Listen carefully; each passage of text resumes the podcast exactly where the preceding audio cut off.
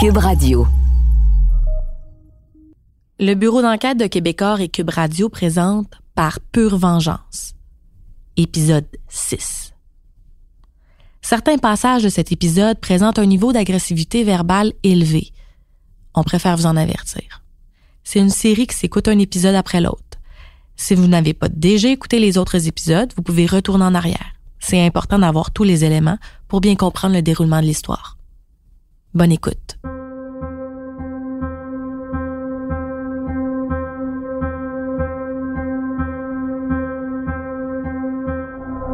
Normand Dubé a été reconnu coupable par le juge Chevalier en décembre 2018 d'avoir saboté les lignes d'Hydro-Québec avec son avion. Il venait d'être condamné à sept ans de prison au moment où on mettait la touche finale au documentaire vidéo. Et là, début 2019, M. Dubé se retrouvait à nouveau devant la cour, mais cette fois-ci pour faire face à 12 chefs d'accusation pour incendie criminel et harcèlement. Quand le deuxième procès de Normand Dubé a commencé, j'étais déçue. Déçue de la tournure des événements. C'est que j'ai pas pu être présente ou couvrir ce deuxième procès-là pour le bureau d'enquête de Québécois. J'aurais voulu le faire, mais il s'est passé quelque chose qui a fait en sorte qu'on a préféré me retirer du dossier. Ma réalisatrice Anne-Sophie voulait savoir ce qui s'était passé. Parce que ça aussi, ça a été toute une histoire pour moi. Vous allez comprendre pourquoi. Puis qu'est-ce que tu peux nous dire de la raison pourquoi on t'a retiré du, euh, du deuxième procès? Bon, Normand Dubé, la journée de la sortie du documentaire, il a décidé qu'il voulait plus participer. Il nous donnait plus son accord. Donc, il s'est mis à me téléphoner. Plusieurs fois, à répétition. Il était très insistant au téléphone. Puis il n'avait pas vu encore le documentaire vidéo, mais il voulait vraiment qu'on annule tout. Là. Est-ce qu'il te donnait des raisons? Ce que je me souviens, c'est que euh, ben il avait peur euh, de ce qui allait se retrouver dans le film, la peur de ce que ce qui allait avoir l'air, euh, la peur de ce qu'on allait dire, la peur de qui on avait rencontré. Je crois que c'est ça. Et il me laissait plusieurs messages sur ma boîte vocale, donc on a dû lui demander de ne plus m'appeler. Et j'avais jamais vu, j'avais jamais connu ce caractère-là de M. Dubé. C'est quelqu'un d'insistant. Et il voulait absolument que je me range de son côté. On a sorti le film quelques jours avant le deuxième procès en 2019. Ce qui fait que M. Dubé, il avait peur que ses entrevues du documentaire vidéo sur le dossier d'Hydro-Québec le fassent mal paraître. Il avait été libéré sous condition pendant qu'il attendait les procédures judiciaires pour ce deuxième procès-là. Comme il était chez lui, il a pu regarder notre documentaire vidéo. Puis après l'avoir visionné, ben il s'est calmé. Il m'a laissé un dernier message, je m'en souviens sur ma boîte vocale où il me remercie pour le documentaire. Fait que ce qui l'a calmé, c'est quand il a pu visionner le film, quand il a été diffusé. Ouais. Mais tu sais, donc ça ça a créé un froid entre nous deux là. Donc, le deuxième procès a débuté, a commencé. Alors là, on a préféré me retirer de l'affaire. Sauf qu'ensuite, pendant le deuxième procès, imaginez-vous donc que notre documentaire vidéo a été déposé comme preuve. Le procureur de la Couronne, Maître Baribeau, a démontré le caractère bouillant de M. Dubé à travers les entrevues présentées dans le film. Vous avez entendu ces entrevues-là aussi dans le podcast on entend Normand Dubé clairement parler de Maître Baribeau d'une façon assez crue. Il le traite de tous les noms en disant que c'est un menteur, par exemple. Donc, Maître Baribeau a pu dire à la cour, vous voyez, Normand Dubé est toujours aussi bouillant qu'avant. Il a encore un caractère revanchard, comme on a pu démontrer au premier procès d'Hydro-Québec. Puis là, il s'est passé quoi par la suite? Ben, ça m'a pas plu du tout, là. tu sais, moi, mon travail, c'est pas d'aider un accusé ou la cour. Moi, mon travail, c'est d'expliquer les faits, nuancer, verbaliser, d'intéresser les gens à certains enjeux. OK? Donc, utiliser mon documentaire pour faire la preuve de caractère d'un individu, donc de M. Dubé, ça me rend, euh, euh, ça me rend inconfortable, tu sais. Surtout que personne m'avait avisé. Et le jour où le documentaire vidéo a été déposé, ben j'étais pas à la cour.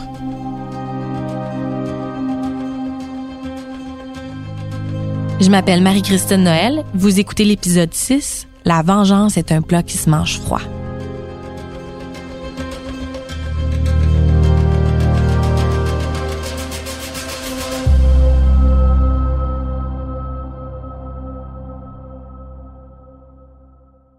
Monsieur Dubé a commandé des incendies chez des fonctionnaires municipaux et chez une surintendante à l'Agence des services frontaliers, en engageant un gang de fiers à bras pour faire le travail. Mais les appels téléphoniques, le harcèlement, les menaces, là, il les pas commandés. C'est lui qui les a fait. Puis ça a duré longtemps. Il y avait plusieurs victimes, selon ce que la Sûreté du Québec nous a dit. En fait, les enquêteurs ont débuté l'enquête avec 33 dossiers, mais ils avaient assez de preuves solides pour trois dossiers impliquant chacun une victime et leur conjoint. Aucune des victimes a accepté de témoigner au micro pour le balado.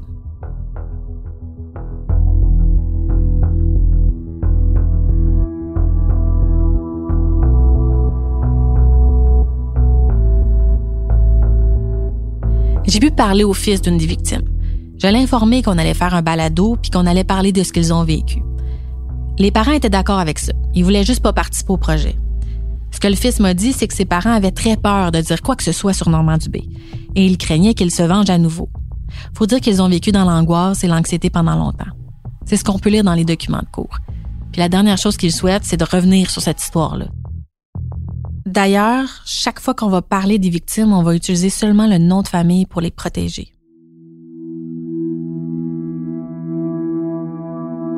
Sinon, on peut le laisser dans la voiture si on veut pas qu'il sorte avec son manteau, tu sais, pour pas alerter personne. On fait juste lui demander de, de fermer le contact. Qu'est-ce que t'en penses? Avec le lieutenant Martin Bouchard de la Sûreté du Québec de Mascouche, on est allé à Saint-Anne-des-Plaines. On s'est stationné à quelques maisons de l'ancienne résidence de M. Leclerc. Une des victimes. Pour pas affoler le voisinage. Vous avez baissé la vitre?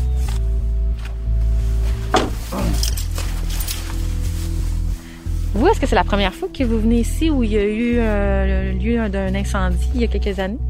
Oui, sur, euh, sur la rue même. Oui, c'est la première fois. Euh, j'ai pas eu, dans le cadre de l'enquête à venir, puisqu'on la sûreté, on avait récupéré le dossier suite à l'incendie. Fait que c'est les policiers de Terrebonne qui s'étaient euh, occupés de autant de la scène, euh, tout ça, puis nos enquêteurs de l'équipe qui avaient euh, fait des rencontres avec euh, Madame et Monsieur euh, Leclerc. Qu'est-ce qui s'est passé ici? Mais en gros, c'est un des dossiers principaux qu'on a dû enquêter, soit l'incendie de la résidence de, de M. Leclerc. Euh, Je vous fais un résumé. Monsieur Leclerc travaillait à l'urbanisme de la ville de Sainte-Anne-des-Plaines. Au fil des années, il y avait eu des échanges avec M. Dubé concernant sa fosse septique, par exemple, ses panneaux solaires et des rénovations de maisons. C'est ce qu'on lit dans les documents de cours. Chaque fois, les choses se déroulaient de manière compliquée. M. Dubé contestait tout. Et puis en 2004, M. Dubé a commencé à insulter M. Leclerc. Il lui a même fait peur avec sa voiture dans un stationnement. Puis en mai 2010, M. Leclerc a dû aller témoigner en cours contre Normand Dubé dans l'affaire de la servitude, là, qui impliquait à la fois la police et la ville. La police est en fait le policier de la ville de Terrebonne avec qui Normand Dubé avait eu une altercation sur son terrain. Donc, en pleine cour, M. Leclerc a dénoncé le caractère de M. Dubé. Et M. Dubé n'a pas aimé ça. Il lui a envoyé une mise en demeure en affirmant que M. Leclerc avait tenu des propos mensongers à son endroit. Il a même demandé des dommages et intérêts, mais les procédures juridiques n'ont pas eu lieu finalement. Et puis là, quatre ans plus tard, en 2014, un cocktail Molotov est lancé dans le sous-sol de la résidence de M. Leclerc. Un incendie s'est déclaré. Sauf que la veille de l'incendie, il y a une voisine qui a remarqué un groupe d'hommes qu'elle trouvait suspects autour de la résidence de M. Leclerc. Puis là, elle a pris des photos.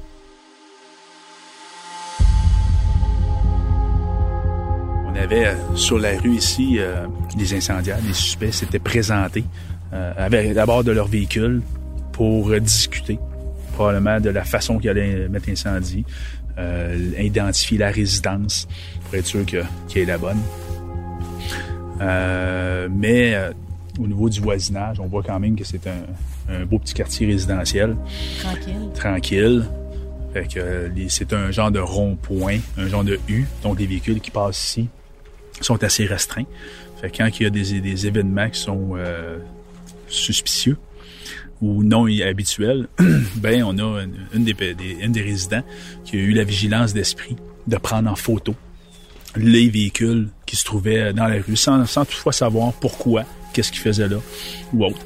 Mais ça nous a permis, dans le cours de l'enquête, d'identifier nos incendiaires et de commencer l'enquête sur eux, là, euh, qui nous ont permis d'avancer, d'avancer et de se rendre jusqu'à Normand Dubé.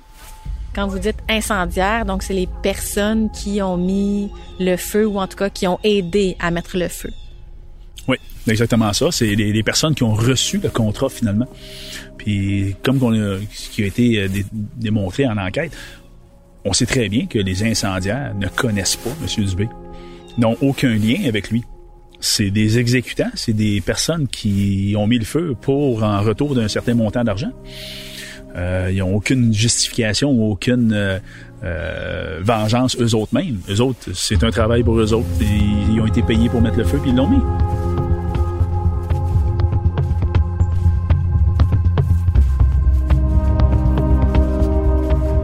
Qu'est-ce qui s'est produit chez M. Leclerc?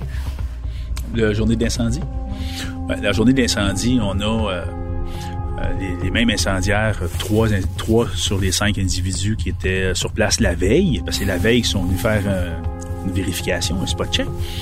Et euh, le, jour de l'incendie, ils sont présentés à la résidence sur les caméras de surveillance de M. Leclerc. On voit clairement l'individu arriver, aller sonner à la porte et aucune réponse.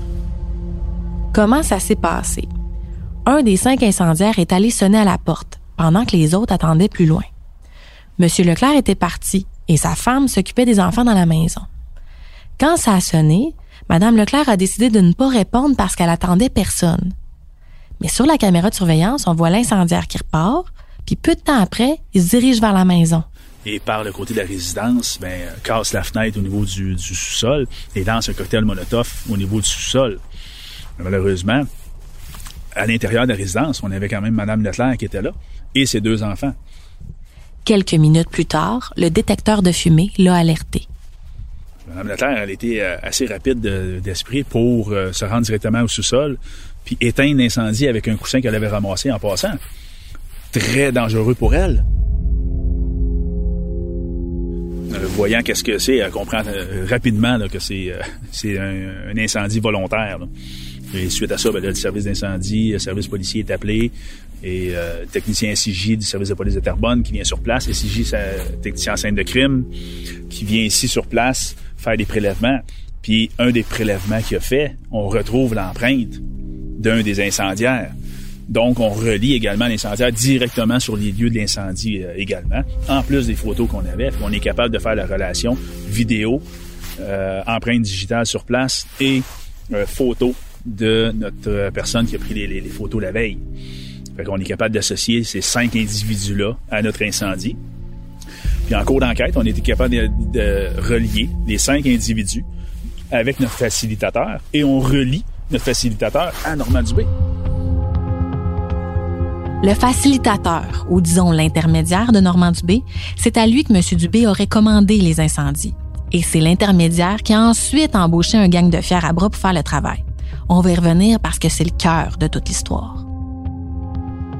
Pour revenir à l'incendie chez M. Leclerc, la police a donc pu trouver l'identité des cinq individus qui avaient mis le feu, avec les empreintes relevées par la police et les photos faites par la voisine. Au procès, les individus ont reconnu leur responsabilité pour l'incendie chez M. Leclerc, mais ils ont dit à la cour qu'ils connaissaient pas M. Dubé. Mais ils connaissaient l'intermédiaire entre M. Dubé et eux. Deuxième victime, Mme Brosseau commis comptable aux taxes à la ville de Sainte-Anne-des-Plaines. Elle a pris sa retraite après le deuxième incendie dans sa résidence. Parce qu'il n'y a pas eu un, mais deux incendies à sa résidence. Selon les documents de cours, elle a connu M. Dubé en 2004. Il contestait sa hausse de taxes tous les trois ans. Et pendant une longue période, c'est elle qui devait lui parler concernant sa hausse de taxes. Et il la traitait de tous les noms. Hostie de vache. Calice de folle. Calice d'incompétente. Ça, là, c'était les mots que Normand Dubé choisissait quand il parlait à Madame Brosseau.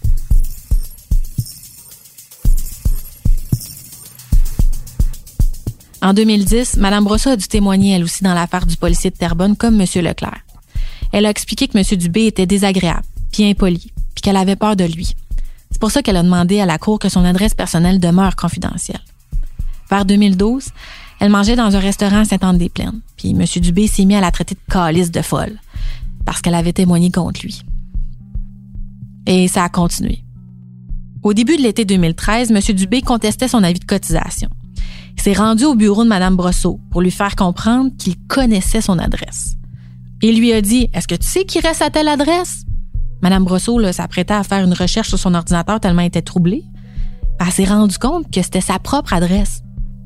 Et M. Dubé est sorti en l'insultant. Mme Brosseau a avoué ne pas avoir dormi de la nuit. Elle se sentait harcelée. Elle a même pas porté plainte parce qu'elle voulait pas aller en cours contre lui.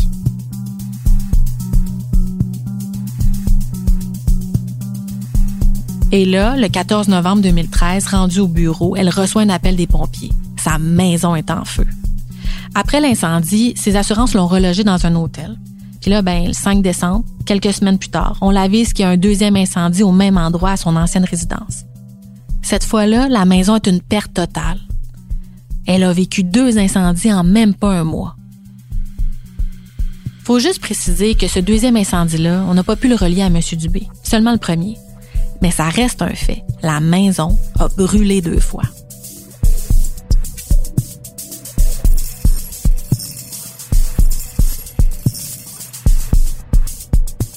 Troisième victime, Madame Jarry. Elle, elle travaillait à l'Agence des services frontaliers du Canada. Elle est retraitée maintenant, mais elle a travaillé aux douanes pendant une trentaine d'années. Monsieur Dubé, lui, importait des hélicoptères, selon les documents de cours. Donc, Madame Jarry le voyait souvent aux douanes à partir de 2003-2004, parce qu'il venait payer ses droits de douane, des taxes sur les hélicoptères qu'il faisait entrer au Canada en provenance des États-Unis. Sauf que Monsieur Dubé payait pas ses droits immédiatement. Il allait porter l'appareil et il revenait quelques jours plus tard pour payer ses droits de taxes et présenter sa déclaration. Il a fait ça pendant longtemps. Puis en 2011, les agents frontaliers ont eu la consigne d'appliquer le règlement à la lettre. Fait que M. Dubé pouvait plus revenir plus tard pour payer ses droits. Il devait le faire quand il passait la frontière. Donc, le 26 novembre 2011, il a reçu une pénalité de 2000 dollars pour pas avoir déclaré son hélicoptère. C'est un autre douanier qui lui a donné la pénalité parce que c'est le règlement. Mais ça faisait pas l'affaire de M. Dubé, parce que c'est ce qu'il avait toujours fait, passer avec son hélicoptère et payer ses droits plus tard. Ensuite, il a fait des démarches pour pas payer le 2000 dollars. Il disait que ça avait pas de bon sens, il a toujours fait ça. Et là, le 5 janvier 2012, il apprend que ça sera pas révoqué en sa faveur, qu'il allait devoir payer. Il décide de téléphoner aux douanes. Il tombe sur Mme Jarry, qui prenait les appels. Normand Dubé au téléphone a commencé à parler de manière injurieuse du douanier qui lui avait donné le constat. Il l'appelait l'hostie de Portfrais et disait à Mme Jarry qu'il connaissait l'adresse du douanier. Sur des enregistrements que Normand Dubé a fait lui-même et qui ont été déposés au premier procès, on l'entend en effet parler de manière intimidante du douanier qui lui a donné le constat. Madame Jarry essaye de le calmer, mais M. Dubé, il se calme pas. Il est vraiment fâché. Et c'est là qu'il dit la vengeance est un plat qui se mange froid et tout le monde va en manger. Oui, qui je parle? Madame Jarry? Ok, Normand Dubé. Oui, bonjour, M. Dubé. Oui, bonjour. Ça va bien? Non, ça va mal en tabarnak à cause de toi. Comment ça? Comment ça? Tu demandes comment ça? Tu demandes comment ça, ça va mais ça fait pas après moi, là. Non, non, mais comment ça? Faites pas l'innocente, Euh, dis comment ça? Non, mais écoutez, moi, à mon niveau, je peux pas l'annuler. Non, non, ben non. Non, parce que ça prend... Il y a juste deux raisons pour lesquelles je peux l'annuler, puis c'en était pas de ça. Fait que là, c'est un arbitre, c'est quelqu'un d'autre vraiment de l'administration centrale là, qui regarde ça? L'arbitre, il était à la chute, le gros ce gros cochon sale, qui fait marquer sur le papier. Non marqué comme d'habitude, puis après, j'ai marqué comme d'habitude. Il dit, bah, là, t'es coupable de mort. Le petit gros pauvre, c'est lui le problème. S'il est frustré parce que ça marche pas dans le bureau, là, je suis pas responsable de ça. Réglez vos petits problèmes dans le bureau. Parce que si moi je vais, ça va gueuler en tabarnak, puis les problèmes, ils vont se régler. Vous allez passer dans le journal de Montréal à pleine page. Ça vous tente-tu, Asti, puis gros, je suis capable d'aller chez eux directement. Le style insignifiant m'a déjà donné son adresse. Je sais exactement ce qu'il reste. S'il veut qu'on y aille, là, c'est- on va y aller chez eux. Moi, ça va être après les heures du bureau, parce que des fois, dans le jour, j'ai pas le temps. Fait que ça pourrait être après le souper. Bon, non. Bon, Fait que si, là- Faites attention, là. C'est pas des gens d'affaires à dire, là. Regardez, là. Fait que, elle est dans l'agent de la paix, fait que, elle veut pas faire des menaces comme ça, là. Là, c'est pas des menaces, c'est c'est pas un agent de la paix, c'est c'est un agent de crosseur, esti. Ça n'a pas d'affaire là. Il dit on vient pas d'éclairer l'hélicoptère, c'est un de gros crosseur. Puis ça, c'est inacceptable. Puis tabarnak, la, vengeance, c'est un plat qui se mange froid. Puis tabarnak, tout le monde va manger. Il fera pas, il fera pas autrement. Il va le manger froid dans tabarnak. Puis moi ici, c'est un, un, un plat qui se mange très froid. Fait que, euh, envoyez-le à l'arbitrage, puis tabarnak, le dossier est pas fini.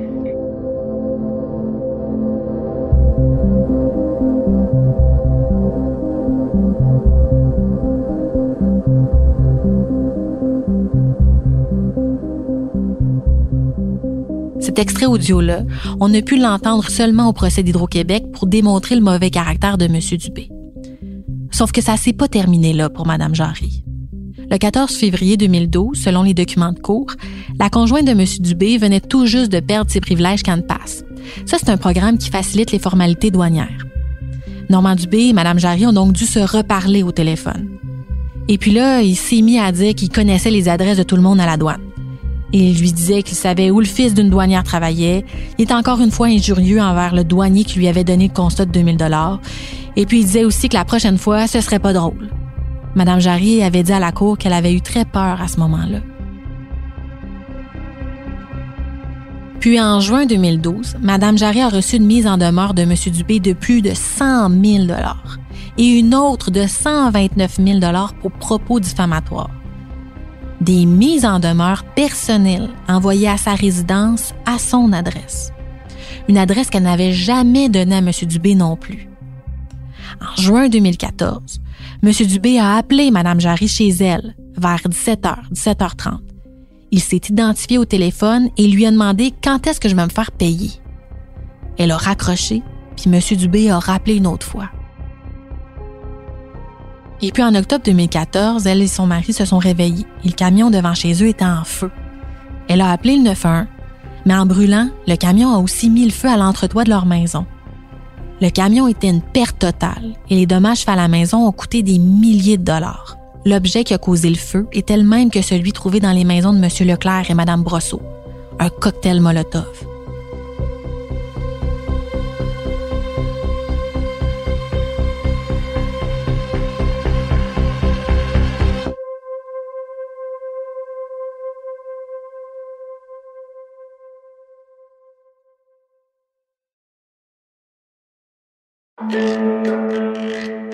Vous demandez ce qui pousse votre voisin à croire qu'un groupe de pédophiles satanistes domine secrètement le monde? Ou pourquoi certaines de vos connaissances dénigrent toute campagne de vaccination? Peut-être même doutez-vous que le président Kennedy ait réellement été assassiné par un tireur solitaire? Vous n'êtes pas seul. Je m'appelle Alexandre Moranville-Ouellette et je vous invite à découvrir les secrets de ces théories du complot grâce au balado Ce n'est qu'une théorie, disponible sur Cube Radio et toute autre plateforme de balado.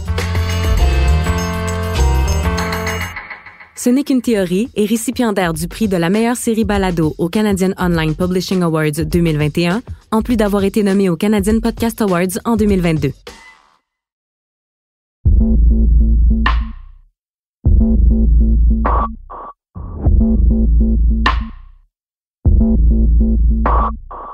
Le lieutenant Martin Bouchard. Vous avez des années d'expérience. Lorsqu'on enquête sur des crimes, qu'est-ce qu'on comprend de la vengeance? Je vous dirais très difficilement comprenable. Dans le sens que on peut comprendre quelqu'un qui en veut, euh, qui en veut à une ex, qui en veut à un partenaire d'affaires, qui en veut pour X raisons. Euh, c'est un événement qui va se produire au moment présent ou dans les laps de temps qui sont quand même assez rapprochés. Monsieur Dubé a un esprit de vengeance euh, tellement, tellement, tellement euh, gigantesque. C'est un mode de vie, je pourrais dire.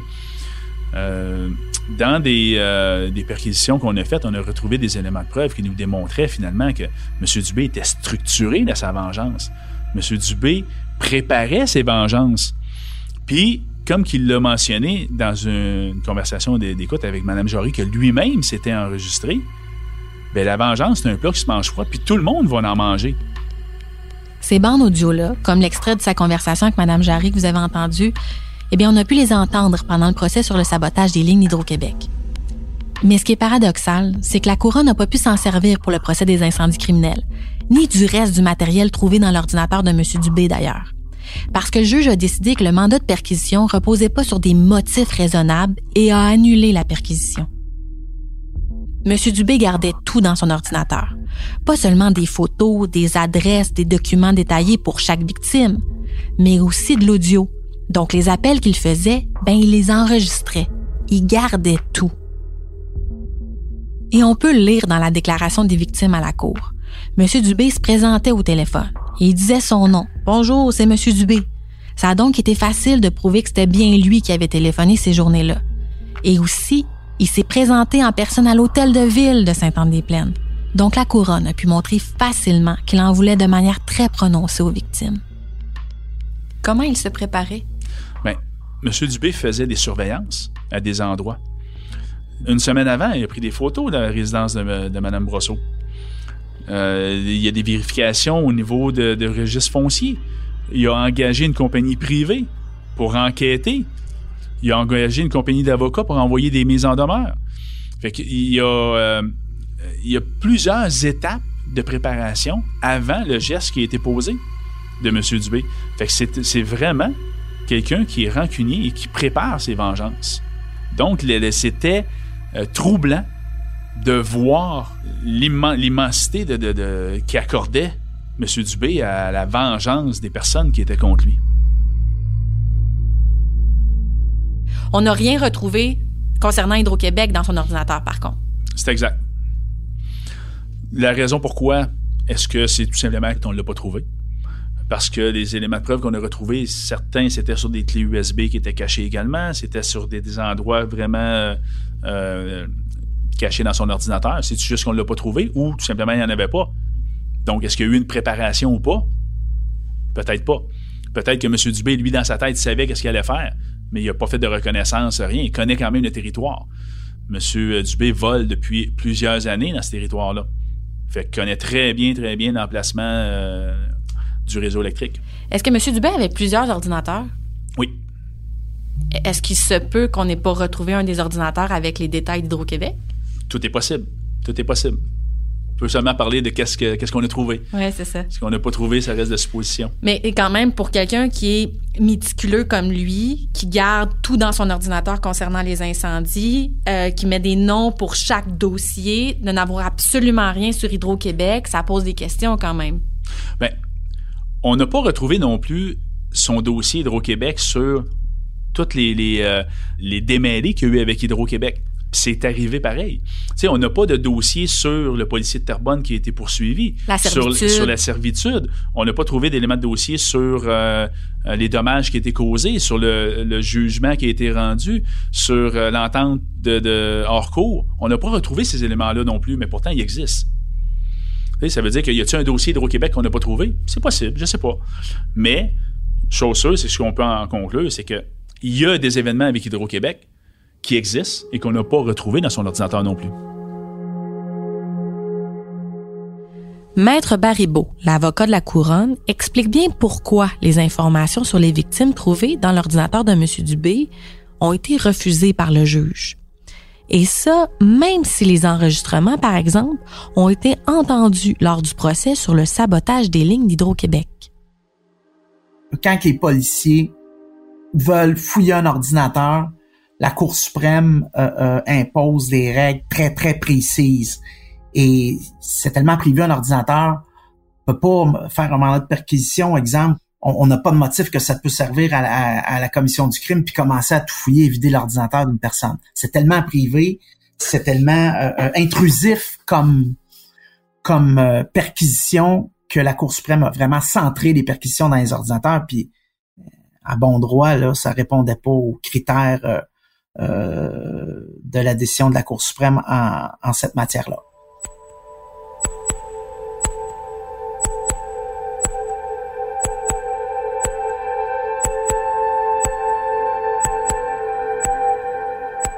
Quand j'ai rencontré Normand Dubé pour la première fois en avril 2018 à son hangar de Sainte-Anne-des-Plaines, ben, je lui ai demandé de me parler du procès sur les incendies criminels. Je tiens à vous dire que j'en savais très peu au moment de notre entrevue. Je vous laisse écouter la manière dont il m'a présenté les choses. La police, là, ils ont pris des, des- du monde des incendies qui, qui a eu lieu dans Saint-Anne-des-Plaines. Il n'y avait pas de suspect, mais on c'est normal. Puis ils ont trouvé du monde qui avait mis des, le feu apparemment, ces maisons-là. Là.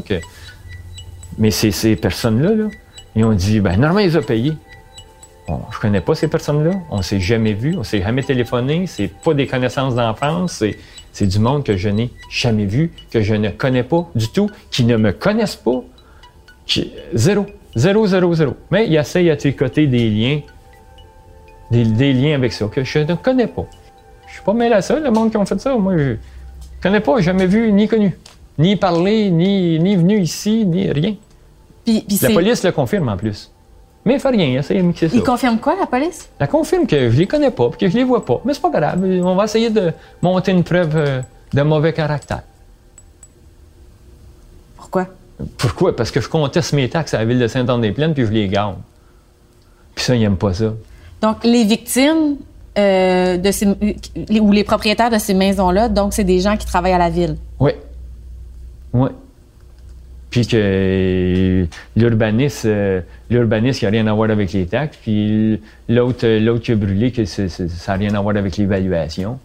Euh, C'est, des employés de la ville que je parle, je parle pas, à part qu'ils reçoivent peut-être la lettre, eux autres, dans le bureau quand même, là, mais quand je conteste mes taxes, moi, c'est au tribunal administratif du Québec. C'est là que je les garde. Puis c'est pas la ville, c'est un autre, c'est un autre système, c'est un autre système d'évaluation.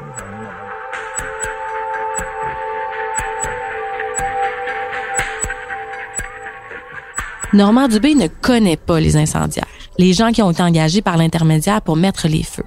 Ça, la police le confirme. Par contre, Normand Dubé connaissait les trois fonctionnaires ciblés, leur avait parlé puis était en conflit avec chacun d'eux, comme on a pu le voir dans les documents de cours. La Sûreté du Québec, elle, enquêtait activement sur son implication dans les incendies criminels à cause du harcèlement et de l'intimidation qu'il avait fait subir aux fonctionnaires. Ce qui fait que pour monter une preuve solide, la police a eu besoin de mener une importante opération policière pour prouver l'implication de Normand Dubé dans les incendies criminels. On a fait de la filature, on a installé des micros chez M. Dubé, puis on a monté un gros setup. La SQ préfère dire qu'ils ont provoqué une situation. Tout ça a été fait avant les deux procès. Et là, et là, un protagoniste s'est glissé sans le vouloir dans l'opération policière. Vous le connaissez déjà. C'est Steve Garrett. C'est le témoin qui s'est suicidé le premier jour du procès de Normand Dubé sur le sabotage des lignes d'Hydro-Québec et que M. Dubé a accusé d'être celui qui a commis les méfaits contre Hydro-Québec. Et bien malgré lui, M. Garrett s'est retrouvé sans le savoir au beau milieu d'une mise en situation provoquée par la Sûreté du Québec pour coincer Normand Dubé.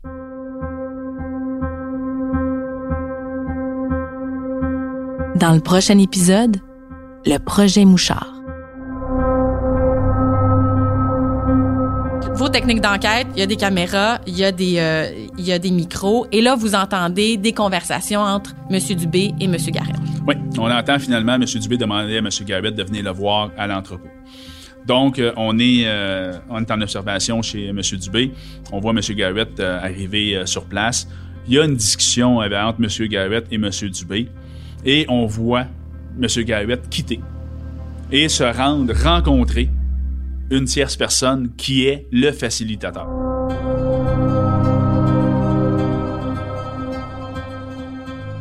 L'enquête est menée par moi, Marie-Christine Noël, journaliste au bureau d'enquête de Québecor. La série est écrite, montée et réalisée par Anne-Sophie Carpentier. Merci à Étienne Roy, Ève Lévesque et Bastien Gagnon La France pour leur aide. Le mix sonore est de Philippe Séguin, une production du bureau d'enquête de Québecor et de Cube Radio. Si vous voulez écouter le documentaire vidéo Le pilote des stars sur Normand Dubé, que j'ai réalisé avec ma collègue Ninon Pedneau en 2018 pour le bureau d'enquête de Québecor, allez sur cube.ca par oblique vrai ou sur la plateforme vrai pour les abonnés à Elix.